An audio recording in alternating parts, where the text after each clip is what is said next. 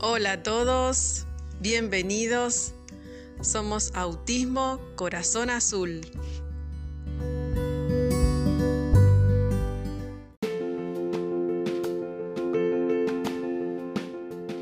Hola a todos, quien les habla Cintia Rosales. Me parece un tema absolutamente importante, como lo es el de autismo, adolescencia y confinamiento, aún más en estos contextos en el que estamos viviendo. Y en esta oportunidad hablamos de adolescentes con autismo, que aunque el espectro es muy amplio y unos reaccionarán de un modo más intenso que otros al encierro, es habitual que presenten conductas disruptivas en la situación de este aislamiento. ¿Qué supone para una persona con autismo no salir de casa? ya que suelen ser personas que reaccionan mal a los cambios inesperados de rutina debido a su inflexibilidad cognitiva. A estos cambios repentinos de rutina hay que sumar la falta de comprensión que existen en muchos casos, lo que puede provocarles un aumento de la ansiedad que deriva a conductas disruptivas propiamente dichas, la falta de habilidades para expresar sus sentimientos y necesidades, puede provocarles alteraciones de ánimo, desórdenes conductuales. Los desórdenes conductuales que van desde alteraciones en el sueño o la alimentación hasta problemas de conductas severas en algunos casos. El confinamiento es duro para la mayoría de las personas, pero lo es más todavía en caso de existir algún tipo de diversidad funcional o discapacidad. Esta situación no solo afecta a las personas con autismo, también a sus familias, a las que el confinamiento puede agravar una situación ya de por sí complicada, porque también en muchos casos la escolarización supone un recurso muy importante para las familias, que ahora deben sustituir esa atención escolar restringiendo su actividad laboral y su disponibilidad para sus restantes obligaciones. Las temidas crisis, ¿cómo afrontarlas durante el confinamiento? Una de las consecuencias de estar encerrados en casa para las personas con autismo es que las crisis, que suelen suceder cuando se desbordan emocionalmente, se intensifican y se vuelven más frecuentes.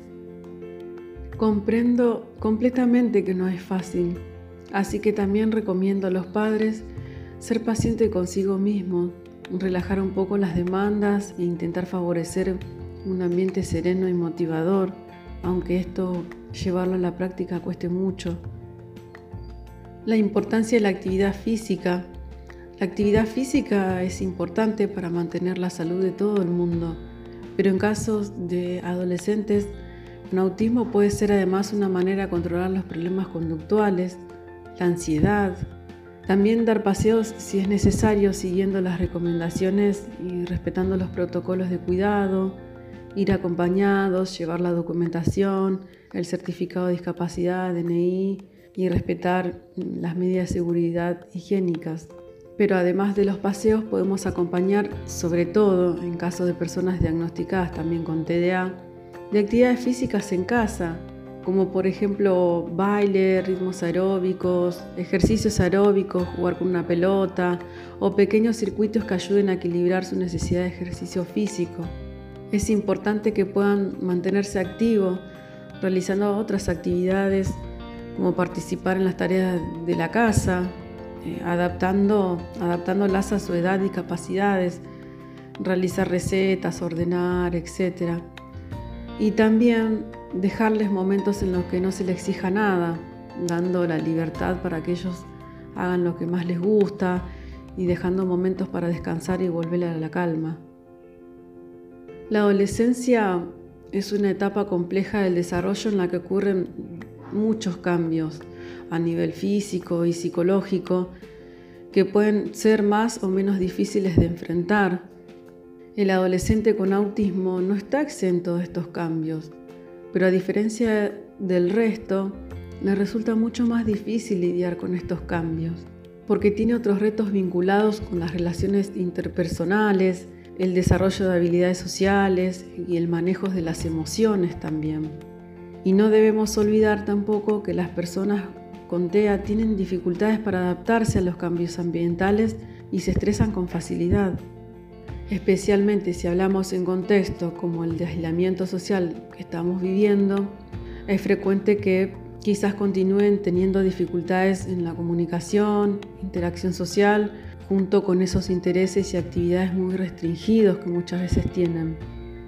Cabe destacar también la modalidad de comunicación que trajo la situación de confinamiento, donde todo es vía online.